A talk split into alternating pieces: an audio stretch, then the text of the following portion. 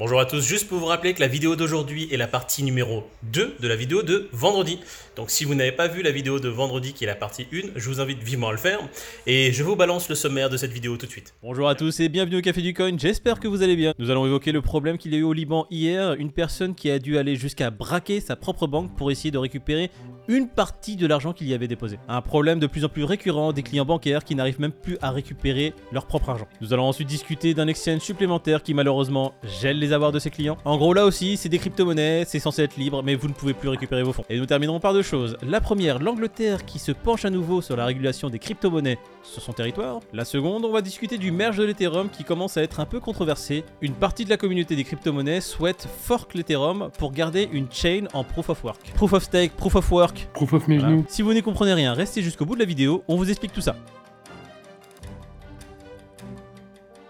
Et comme d'habitude, l'équipe est toujours au complet, je suis rejoint de David et Peter pour cette matinale. Comment allez-vous les gars? Salut la team, comment ça va ce matin? Ça va et toi, Moïd Bon bah écoutez, si tout va bien, je vous propose directement de passer aux news et on va parler de cette actualité qui est complètement folle. Une prise d'otage au Liban, dans une banque. Une personne apparemment qui avait sur son compte à peu près 210 000 dollars et qui malheureusement est obligé et contraint de braquer la banque. Pourquoi euh, les gars? Faire son propre oseille. C'est fou hein C'est beau, c'est beau. En fait, c'est quand tu lis une news comme ça, mais C'est complètement mais désolant. c'est- surréaliste. C'est surréaliste. violent. Parce que dans notre esprit, je pense, d'Européens voilà, euh, qui ont été inculqués que voilà, tu déposes ton argent à la banque, c'est pour justement que ça soit protégé, pour que euh, si tu parce que si tu laisses de l'argent, tu peux tu peux te faire cambrioler, les cambrioleurs peuvent te- peuvent te voler l'argent. Mais aujourd'hui, c'est plus trop euh, plus trop le cas le fait qu'une banque protège ton argent. On l'a vu avec les différentes crises, on l'a vu avec de toute façon ce qui s'est passé depuis ces dix dernières années. Et aujourd'hui, on a cette personne qui malheureusement s'est vu contraint d'aller braquer sa propre banque pour essayer de retirer pas tout son argent, mais juste une partie de ton argent. Et quelqu'un peut me dire pourquoi il voulait retirer de l'argent? Ouais, ju- justement, c'est ça qui est horrible, c'est que son... donc le père de cette personne devait subir une opération assez lourde, une opération qui coûtait 50 000 dollars, et il, vou- il voulait même pas, comme tu dis, retirer tous ses fonds, il voulait juste retirer de Mhm. quoi bah, sauver son père peut-être, tu vois. Et après 7 heures de négociation, je crois, il a même pas pu retirer l'intégralité de la somme. C'est super malheureux comme vous, comme vous venez de le dire. C'est une situation euh, surréaliste. Donc le gars, il va à la banque pour retirer son propre oseille. Il a besoin de 50, on lui donne que 10. On le traite comme un chien de la casse alors que c'est son oseille, hein, qu'on soit d'accord. Il n'est pas en train de demander un crédit ou quoi que ce soit. Et donc arrivé là, euh, le gars est revenu avec des, des arguments un peu plus euh, Mhm. costauds, d'accord? Donc il est revenu avec un fusil euh, automatique. Il a braqué la banque. C'est de très très argent. des arguments assez lourds. pour te dire euh, à quel niveau. Ah non, mais là, au niveau des arguments, je crois qu'il pouvait pas faire mieux, à moins de violer la caissière, je sais pas. Mais euh, bref. Et, euh, et donc, le gars, il a braqué la banque, et arrivé là, on, lui a, on a fini par lui consentir 30 000 dollars sur les 200 000 qu'il a de- d'oseille hein, sur cette banque. Et t'en viens à te dire, mais dans quel monde on vit, quoi. Donc, euh, pour peu qu'il y ait une crise demain majeure ou quoi, bon, on le sait depuis quelques années maintenant, hein, que les banques, si jamais elles venaient à être insolvables, c'est tes fonds qui Mhm. seraient pris les premiers. Euh, on sait très bien que ton argent en banque aujourd'hui, euh, bah, c'est quasiment pas ton argent. hein. On a déjà eu les cas de figure entre nous euh, à vouloir retirer certaines sommes en France. hein. et on te fait un interrogatoire complet pour savoir ce que tu vas faire de ton propre argent. Euh, on te demande le livret de famille avec l'adresse de ta grand-mère pour être sûr que tu es solvable. Enfin, euh, on arrive dans un truc complètement Alors, euh, c'est très- il y a incroyable. une information très très importante que tu vas évoquer et sur laquelle j'aimerais moi me concentrer. C'est qu'aujourd'hui, quand tu déposes ton argent à la banque, t'as dit c'est presque plus ton argent. Mais c'est plus ton argent en fait, plus du tout. Quand tu regardes les conditions maintenant qu'il y a euh, dans ce que tu signes, les contrats qu'on lit jamais, etc. Et quand on regarde dans les faits, l'argent que tu déposes à la banque ne t'appartient plus, il appartient à la banque qui, lui, s'en sert comme moyen et outil financier pour euh, faire ces trucs derrière. Autre point que tu as évoqué, sur lequel on va insister aussi, c'est que en cas de crise ou en cas de nécessité de fonds pour la banque, elle peut désormais ponctionner dans ton épargne, dans l'épargne de ses clients, pour euh, se renflouer. Ça, c'est depuis la crise de 2008, quand on a eu justement la crise des subprimes. Il y a eu cette euh, petite euh, ligne qui a été ajoutée justement dans les contrats bancaires. Mais désormais, les banques, si elles ont besoin de se renflouer, elles ont besoin de liquidité, elles peuvent taper dans l'épargne de ses clients. D'accord. Donc tu es en train de me dire que nous, on se fout de la gueule à longueur de temps des exchanges qui sautent l'argent de- des utilisateurs et qui, qui se barrent avec la caisse, alors qu'on a ça au quotidien avec nos banques. quoi. Alors, c'est pas au quotidien. C'est possible que ça arrive, ouais. Voilà le monde dans lequel on vit, et c'est pour ça que les crypto-monnaies aujourd'hui euh, peuvent nous permettre de nous émanciper, mais justement, on va faire le parallèle avec la news d'après, et je pense que David, toi, tu pourras le faire très bien. Un exchange supplémentaire qui gèle les avoirs de ses utilisateurs. Mais déjà une chose, le Liban, les gars, c'est juste à côté. Hein. Faut pas croire qu'on est à l'abri de ça. Euh, voilà. Donc euh, le Liban, il n'y a, pas- y a pas si longtemps, c'était the place to be pour s'amuser et où Ouais. ils faisaient bon vivre. On n'est pas intouchable. Ce qu'il faut savoir, c'est que la crypto-monnaie, ça a été créé justement pour euh, décentraliser la chose, pour que, pour que le- les fonds appartiennent au peuple, et pour qu'il n'y ait pas d'entité qui régisse ça, justement, pour pas qu'il y ait ce genre de problème. Le truc, c'est que la crypto-monnaie est en train de devenir quelque chose d'assez énorme. C'est de plus en plus centralisé. Des exchanges comme Hotbit, donc qui sont centralisés, bah, font la même chose que certaines banques, à savoir geler les fonds. Et euh, en fait, Hotbit, c'est assez saugrenu parce qu'il y a un employé qui est suspecté d'avoir fait un truc bizarre. Donc, dans le doute, Hotbit a gelé les fonds de tout le monde. Et on vous le dit depuis le début de la chaîne, pas vos clés, pas vos cryptos.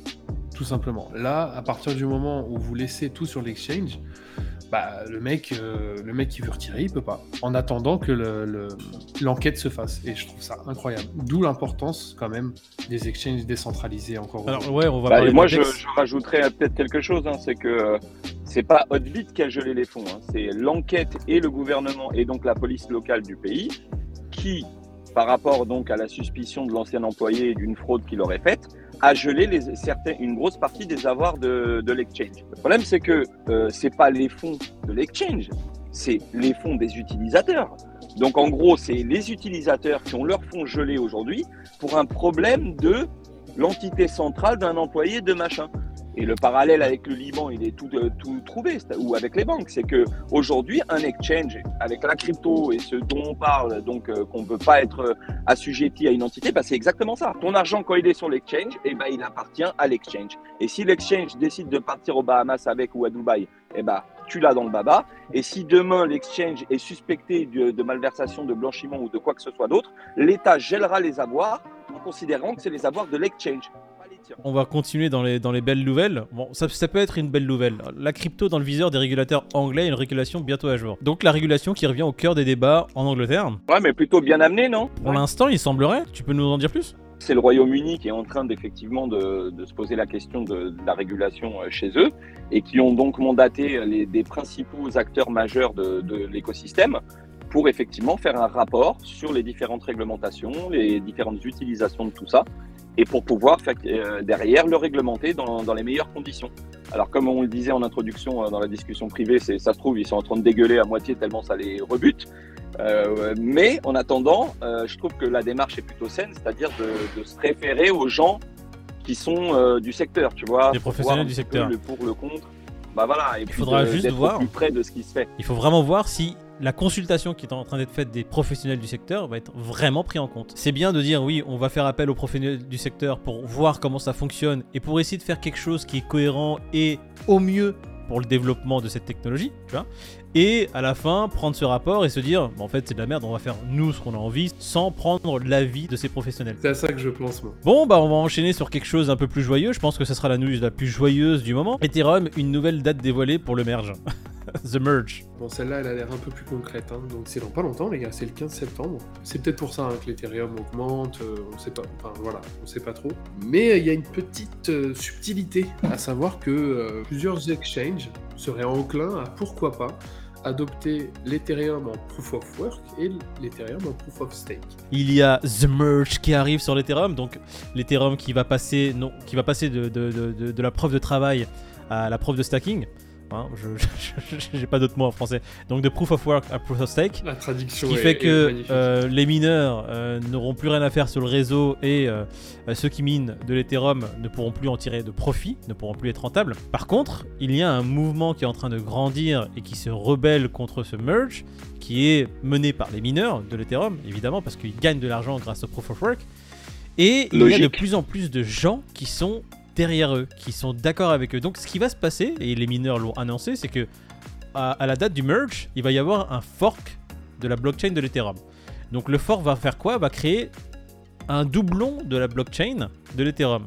Et lorsqu'il y aura une des chains qui sera en proof of, proof of stake, donc the merge, il y aura toujours une chaîne existante de l'Ethereum qui sera en proof of work. C'est l'histoire aujourd'hui de cette dissension. Il y a de plus en plus de gens qui supportent et qui sont derrière ces mineurs qui vont créer le fork et qui vont garder cette blockchain en proof of work. Binance qui a annoncé que bien qu'elle supporterait The Merge sur sa plateforme, Elle va faire comme pour tous les autres tokens, elle va regarder si euh, la blockchain de l'Ethereum en Proof of Work, donc le doublon, euh, remplit les conditions pour être listé sur Binance. Et je pense, moi, personnellement, que si Binance commence à lister le fork de l'Ethereum qui sera en Proof of Work, si le fork a bien, lieu, pour l'instant, c'est que des annonces des mineurs, quel va être l'impact, en fait, sur, euh, déjà l'Ethereum, la chain en Proof of Stake, et l'impact futur de la chain en Proof of Work. Laquelle va être la plus utilisée au final? Est-ce que c'est le merge qui va gagner cette bataille? Et quel va être l'impact sur les prix Parce que ça peut créer une sorte de FUD. Les gens qui se disent, mais euh, les gars, euh, qu'est-ce qui se passe? On devait avoir qu'une chaîne unique qui est en Proof of Stake. Là, on en a deux. C'est laquelle que, qui, qui est là l'officiel? J'ai mon avis là-dessus. hein. Dis-moi. Moi, je pense que le, le proof of mes genoux, ça va mieux marcher que les deux autres. Proof of Genus. Euh, nous, on Proof va faire... of knees. Proof of knees. Mais t'inquiète, je vais appeler Vitalik, je vais le faire chanter comme un rossignol, tu vas voir, ça va vite passer le proof of mes genoux. On va, le par- on va le passer au Tornado Cash. Le, le but de tout ça, c'est que vraiment euh, Ethereum, la blockchain soit moins congestionnée, que ce soit plus rapide, qu'il n'y ait pas des frais exorbitants. Tout porte à croire quand même que le Proof of Stake euh, l'emporte. Mais les mineurs, euh, ils sont quand même puissants, tu vois. Eux, ils ont de tout intérêt à ce que ça continue, puisque forcément, c'est eux qui en dégagent de l'argent. Maintenant, nous, en tant qu'utilisateurs de la blockchain Ethereum, c'est vrai que la proof of stake, euh, ça va nous changer la vie, parce que quand tu vois les frais de réseau qu'on a pu connaître quand tu es en bulle market, pour l'utilisation et le nombre d'utilisateurs qu'il y avait, c'était pas viable. Donc oui, on attend ça avec impatience, mine de rien, parce que ça risque quand même de changer euh, drastiquement l'utilisation qu'on en fait, tu vois. Solana a pris beaucoup d'ampleur parce que justement, pour le gars lambda qui voulait acheter un NFT ou faire une transac, les frais étaient que dalle, c'était ultra rapide et il avait ce qu'il voulait au final. Donc Au final, euh, quand même que Il avait un truc va qui, valait rien aussi. Mais ça, il le savait pas. Le savait pas encore à l'époque. Je suis tout à fait d'accord avec toi, Pete. Les problèmes sur Ethereum ont donné naissance à des blockchains annexes qui sont venus pallier justement à, la congestion d'Ethereum. Ce qui n'est pas mauvais, hein. ça, ça permet justement à des gens de venir avec des technologies nouvelles, avec des concepts nouveaux et, d'aider en fait euh, le développement de, de- de cet écosystème. Par contre, Ouais, euh, C'est peut-être même ce qui pousse au cul de- d'Ethereum pour aller plus vite. Hein. C'est possible. j'en euh, suis persuadé.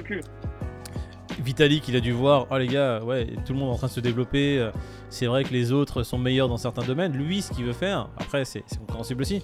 Il veut pas aller trop vite pour faire mal. Tu vois, Solana, on l'a vu, tu t'en parlais. Toi, t'étais un peu déçu parce qu'il y avait plein de problèmes. La chaîne qu'il a à l'arrêt, les hacks en puissance sur, euh, sur, les, sur les surcouches, hein, c'est pas sur la chaîne en elle-même. Euh, donc, Mhm. je pense Vitalik Buterin, il a surtout voulu éviter ces- ce genre de problème. Donc, il prend son temps, il fait vraiment tous les tests nécessaires avant d'arriver à un renouveau de l'Ethereum. On a l'impression que c'est lent, mais il faut savoir que l'Ethereum, ça, ça existe depuis quand? Depuis 2016, 2015 Tu- 2015, ouais, tu viens de dire un vrai truc, oui. Vitalik est quand même très intelligent, très brillant, parce que comme tu dis, Ethereum c'est tellement gros que tu peux pas te permettre de faire des mises à jour brutales comme ça. C'est pas Et je Windows, pense hein. vraiment qu'il a. C'est ça. Et je pense qu'il a vraiment à cœur de... de, de faire les choses convenablement. Et c'est pour ça que ça a été repoussé à chaque fois, parce qu'il va au bout du truc et il se dit Ah non, Mhm. si ça sort maintenant, il peut y avoir ce problème-là, ce problème-là. Donc je dis pas qu'il va pas y avoir de problème, mais je pense qu'il est vraiment en train de tout faire pour optimiser ce merge, justement. J'ai hâte. J'ai vraiment hâte pour le coup. Ouais. Parce que quand tu vois le nombre d'utilisateurs qui sont, qui, qui sont sur les, les blockchains Ethereum et sur le réseau, euh, imagine bien que si demain euh, la scalabilité, la rapidité, les frais de réseau viennent à chuter, t'imagines l'ampleur que ça peut prendre Ça Ah, peut c'est être fou. dingue. hein. C'est déjà dingue, ça peut être, euh, ça peut être folie. T'imagines ça Et les mineurs trouveront une autre, une autre crypto à miner, et puis voilà. Oui, mais ils ont déjà trouvé. hein. De toute façon, le- si, vous, Ouais, bah si, oui. vous, si vous vous vous lancez dans le minage, il y a, il y a beaucoup de gens sur Twitter, comme par exemple TK Miner, TK Mining, un truc comme ça. Si demain tu veux commencer à miner, si tu as un PC avec une carte graphique qui tient la route, une RTX euh, 3070, 3080, 30... ouais, pas la 3090, elle fait trop de bruit, mais 3070 c'est très bien, ou 3060 même. Tu vas sur What to Mine et tu regardes quel token est intéressant de miner, tu regardes l'énergie que tu consommes et si c'est si t'es rentable. J'ai envie de vous dire, euh, ça a été une bonne semaine. Les news, elles m'ont paru un peu euh, les mêmes que les semaines passées. Il y a eu moins de hacks cette semaine par contre. Ouais, je suis déçu. Il reste plus rien à hacker, tu vas te détendre. J'avoue, il n'y a plus de liquidité sur les marchés. Aujourd'hui, tu veux faire un hack, le, le- le plus que tu puisses prendre, c'est 2,78€. J'espère que vous avez kiffé passer la semaine avec nous. Si vous avez aimé la vidéo, comme d'habitude, n'hésitez pas à liker cette vidéo. N'hésitez pas également à vous abonner. hein, dans le coin, ça va apparaître ici. N'hésitez pas à venir commenter au sein- au- en dessous de cette vidéo si vous voulez raconter une blague, un peu n'importe quoi, ou poser des questions. Soyez libres, la communauté est là pour y répondre et surtout nous. Bon les gars, c'est bien gentil votre émission et vos idées là, mais moi j'ai un deuxième boulot. hein. Il faut que j'aille faire la circulation. Donc euh, il y a des gens qui attendent pour traverser. Je vous dis à plus tard. Allez, merci Peter d'être passé. Salut.